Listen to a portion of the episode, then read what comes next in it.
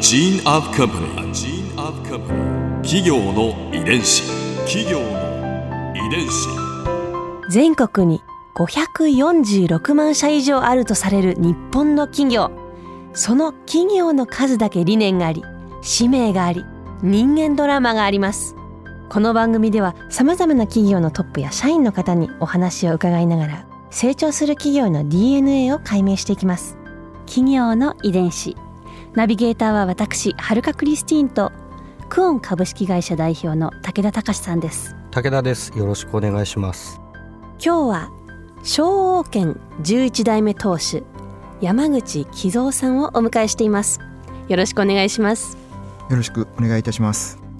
今回はカステラの進化についてお話を伺います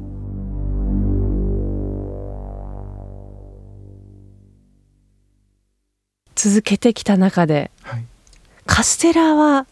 どんな進化を遂げてきたんですか？えっとまあ歴史的なことを言うと出島に伝わった頃からするとあの薄っぺらかったであろうカステラがだんだんとあの古い資料を見るとその配合の変化っていうのが見えてあって比べるとだんだんにあの最初は卵と砂糖と粉と同じ割合10対10対10ぐらいのがだんだん、えっと、幕末とかあともっとあれはその明治になったりしていくと水飴が入ったりしてあのザラメとかも使ったりして、あの進化していくんです。でその、えっと、卵と砂糖が同じぐらいの割合になって、まあ、粉が半分以下になっていくんですけどもそういうのを見ているとあのやはりその出来上がりもよりしっとりしてるのを目指していくっていうんでしょうか、はあ、そういった変化が見られると思います。続けていくためには進化していかなければならない。というふうに私は思います、うん、今も進化は続けてるんですか？そこなんです。そこが 難しいところですよね。あの多分ですね昔ながらの製法とかいう言い方をしますがあのやっぱりそれはそういうこう大事な部分って意味としては昔通りじゃなくて大事な部分としてその、えーと、うちはあのその手で作るってことがあるんですが、うんうん、あのやはりあの時代に合わせて進化っていうのはあの買っていただくお客様のあの趣向とかもありますし、まあ、今で言えば家族構成とかもありかもしれませんしそういったことであの進化していかないとあの受け入れていただけない買っていただけないと思ってます。守らなきゃいけないことはしっかり守ってこれが証券の味なんだっていうのも一歩であるわけですよね。そうですね。そそれが意味だと思ってます、はあ、ちなみにこうなんかなんでしょう味に変化とかっていうのはつけたこととかあるんですか？いやあのそのそこはですねより自分たちが思ってるのは今が最高と思ってますけども終わりとは思ってないんですね。ですから最高っていう意味は今は今の一番いいとは思ってるんですが、えっと、もっと突き抜けるじゃないですけどがあるんじゃないかっていうふうにはあのそれはなぜかっていうとだって今までこう進化してきたわけでこれで終わりと思ったもうそれ以上は進化しませんから常にやっぱりあのよりもっとこう口どけっていうんでしょうか食べやすさっていうんでしょうか何、うん、て言えばいいんでしょうかそういったものがあるのではないかってことは考えているしあのそれが何なんだろうというのは探しているつもりです。じゃあ常日頃一番美味しい状態でいただけるけどももっと美味しくなるってことですよね。になりたいというふうに思ってます。企業遺伝子過去に例えばこう歴史を見ていく中でもどんなものをこう試してきたんですか、えっと、例えばあの、えっと、江戸時代にあの、えっと、江戸時代もそういうのあったんですね。もうお話がね、あの普通に江戸時代。カステラ、ね、カステラをしっとりさせようということで、はい、その当然その時の時代の人も考えてて、卵黄を増やすっていう方法あのこれはあのカステラが伝ったポルトガルでもしっとりさせるために卵黄を増やすという方法あるんですよ。そのポルトガル式の卵黄を増やすという方法と、まあ、出島式っていうか砂糖を増やしていくっていうのでその五三焼きっていうのが作られてあったんです。五三焼き、はい、ただそれはそのあと五三焼きっていうのはですね元はゴミ焼き5つの味って書いててその5つの味を凌駕するほど美味しいっていうようなゴミ焼きっていうのがまあ昔はカタカナで書いてたのでゴミって書くとなんかこうゴミみたいなうん。に感じられるのでそれを「み」って書いたのをあのカタカナの「み」を「さん」と読み替えて「うん五三焼き」って言ったっていうふうに言われてるんですがうん、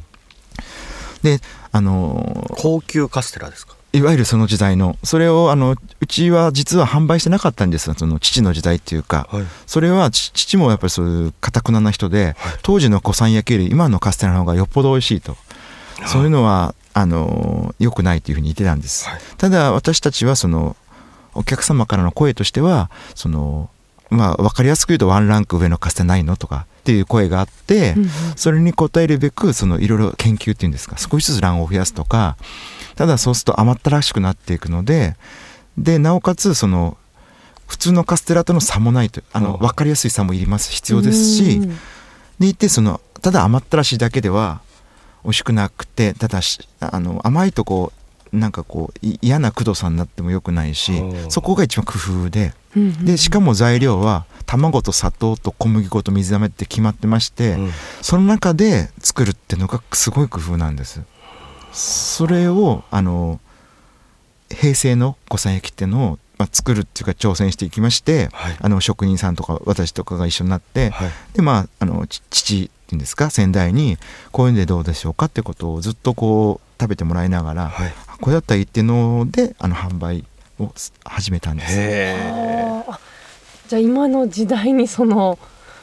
なんでしょう安易でしょうけどなんかこうちょっとチョコレート味とかいちご味とかあそういうのはダメなんですか？いやでもうちはですね明治時代にそのはい。8代目の貞次郎って人がチョコレートのカステラ作ってまして、へえ。でそ明治時代。と当時ハイカラだったって言われてるチョコレートっていうのが明治になって入ってきたので、それを使ったカステラっていうのがあの、えっと、うちのお店本店の長崎のお店にはい。個室からチョコレートカステラ1箱と五三焼きカステラを送りなさいっていうのお手紙も来てて。はですからその当時から作ってたってことなんですけど。でそれはそのまあもちろん戦後販売してなかったんですが昭和47年に再発売してえっと、チョコレートのカステラなんですけどね、はい。はい。チョコラーテっていうんですけども、はい。チョコラーテ？えこれスペイン語でチョコレートって意味で、はい。これは販売してるんです実は。チョコレートは加えていいんですね。今も？今も？それもあります。今も。あるんですか、はい。ここで春風ビューポイント。今回山口さんのお話の中で私が印象に残ったのは流行という一時的なものではなく残るものを作らないと意味がないということ私だともうついつい期間限定のものでまあ一時的にねブームになればいいんじゃないって思ってしまいがちなんですけれどもそんな簡単じゃないようですね。続けていくためには常にその時に一番いいと思うものを作り続けること。これが大切なんだなと教わりました。企業遺伝子。